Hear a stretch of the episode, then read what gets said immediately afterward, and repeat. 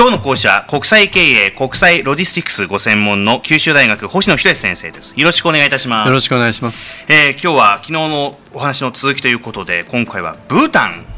のお話でございますね。はい昨日から合わせて今日はブータンですはい。はい、ブータン実は24年間来たかったんですよね。あはい。ほぼ四半世紀。そうですよね本当に。じゃあ24年前何が起きたかっていうことなんですけど、まあ、24年前昭和天皇が亡くなられて葬儀が行われたんですね。大喪の礼って、はいあれはあの2月の末の本当に寒い日でですね、はい。テレビで見てても雪混じりの本当にあの大変な日だったと思ったんですけど調べてみると164カ国からですね国家元首だとかあの VIP が参列されてたんですね、はい。その中でアジアだとかアフリカから来られた参列された方のほとんどもですねその黒の洋装のあの喪服喪服を着られてたんですよね、はい。でその中で見たそのブータン国王というのは実は今の前のブータンの国王なんですけど、はい。あの袖とですね裾の短い民族衣装のゴっていうんですけど、それを着られてたんですよね、はい。それがとても印象的に残ってて。なんとなく我々はこう国が発展するっていうことは西洋化していく。あでそういうことをイメージしがちですけれども、このブータンという国は本当にその民族衣装を着て参列されたっていうことにとっても興味を持ったんですね。ーでそれがちょうど昭和から平成2年後から24年前のこと。で,、はい。でそれからずっと来たかったのがですねようやく今年その思いが実現したのがブータンだったということなんです。なるほどね、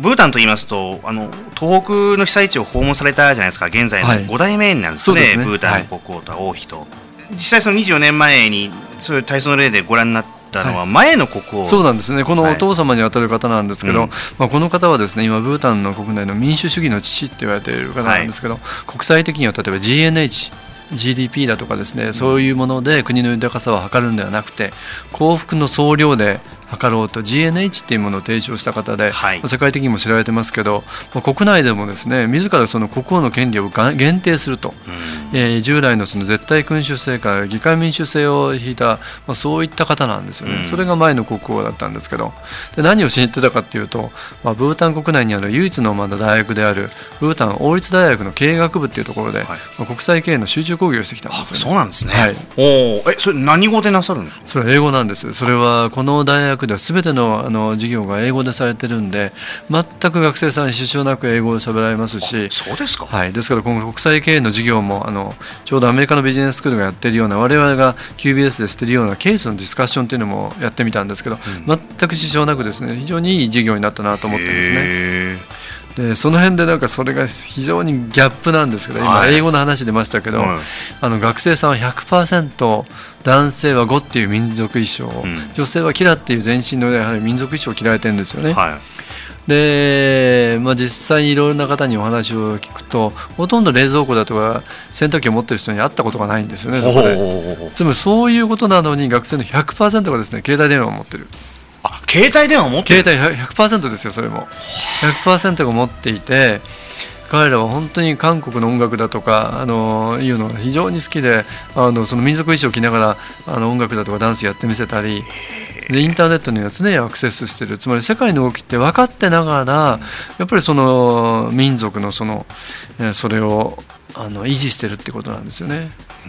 で言葉にしてもゾンカ語っていうそのあの言語があるんですけども、はい。対外的にはですね全て英語ができるようになってるという。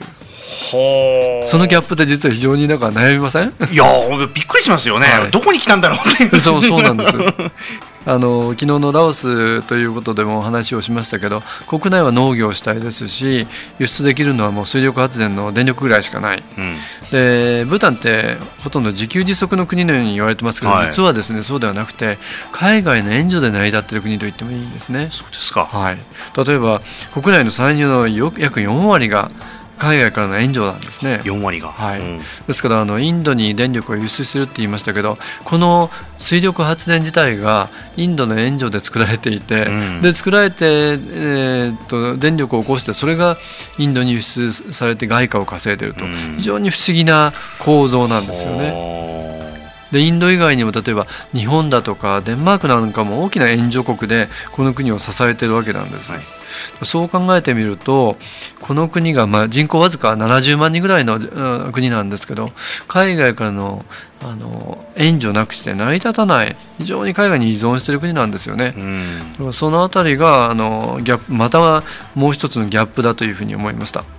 街の風景やなんかはどんな感じなんですか、えー、僕がそのいたあの経営学部のあったのはインド国境に近いところだったんですけど、はい、まあ、海抜2300メートル非常にのどかなところで、うん、毎日朝起きると雲が下の方に垂れ込めててそこを息が切れながらで坂道を歩くなんてそんなところで。でのどかなところなんですけど首都に行ってみるとですね首都はティンプというところなんですけどここはまた全然違う様相で今タクシーの行列車の渋滞が始まっててスモグでです、ね、マスクをしてる人もいると。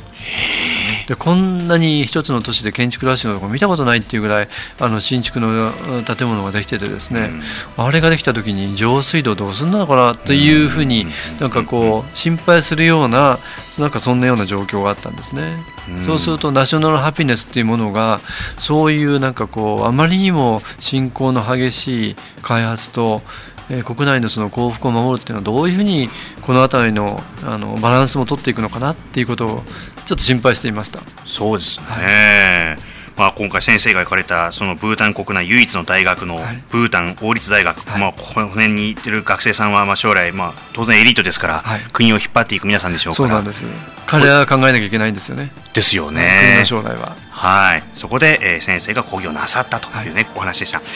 さあここまで振り返っていただいてじゃあキーワードどうでしょうか？やはりブータンの最も知られている国民の総幸福量という GNH、はい、これをどう維持していくかということですね。GNH ですね。GNH はい、はい、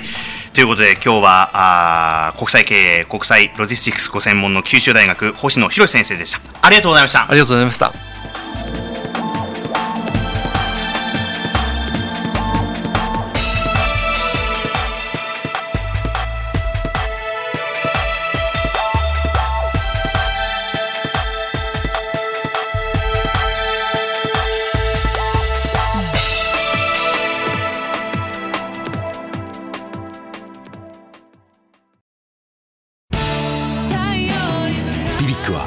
九州で生まれ九州の人たちに光を届けています。九州のお客様が光り輝くように。それが QTnet の変わらない思いです。キラキラつながる QTnet。